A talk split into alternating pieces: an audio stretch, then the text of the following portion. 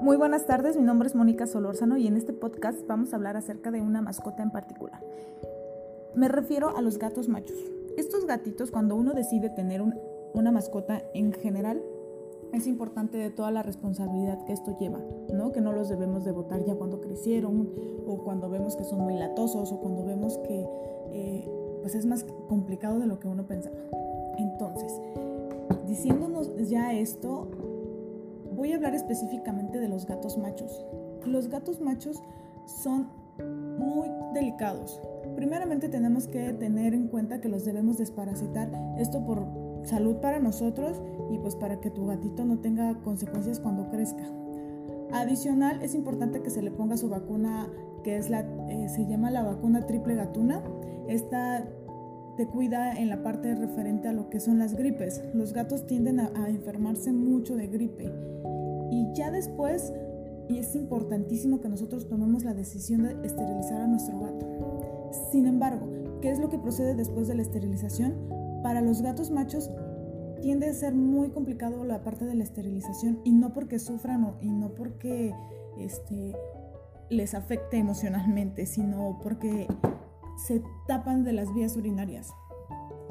Hay croquetas que hacen que se les generen grumos. De por sí se vuelven complicadas eh, esto de las vías urinarias para ellos y hay croquetas en específico que les afectan más. Yo les recomiendo que les den Diamond mantenimiento de gato para que les ayude a disolver y no se queden estos grumos, porque empiezan como arenas hasta que se hace grumo y los tapa. Y literal, les exprimen a su gato y el gato sufre muchísimo porque le aprietan toda la panza, le aprietan todos sus genitales para que salga todo lo atorado y les están haciendo como limpias a través de su de su parte genital y el gato sufre.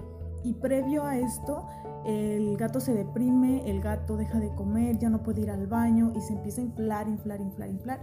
Y literal tu gato puede explotar si uno no tiene el cuidado o no se da cuenta en tiempo. Entonces es importante que después de la esterilización nosotros nos informemos o bien decidamos cambiarle el alimento a uno de mantenimiento. ¿Por qué? Porque tiene los nutrientes necesarios y se procesa de manera diferente a otras, vamos a decirlo, otras marcas que a lo mejor pueden ser un poquito más baratas. Pero por eso es importante que cuando decidimos tener una mascota, estemos conscientes de que también son un gasto. No son como, mucha gente dice, es que es como un hijo. No, pero sí requiere muchos cuidados y estar conscientes de los gastos que esto nos va a llevar.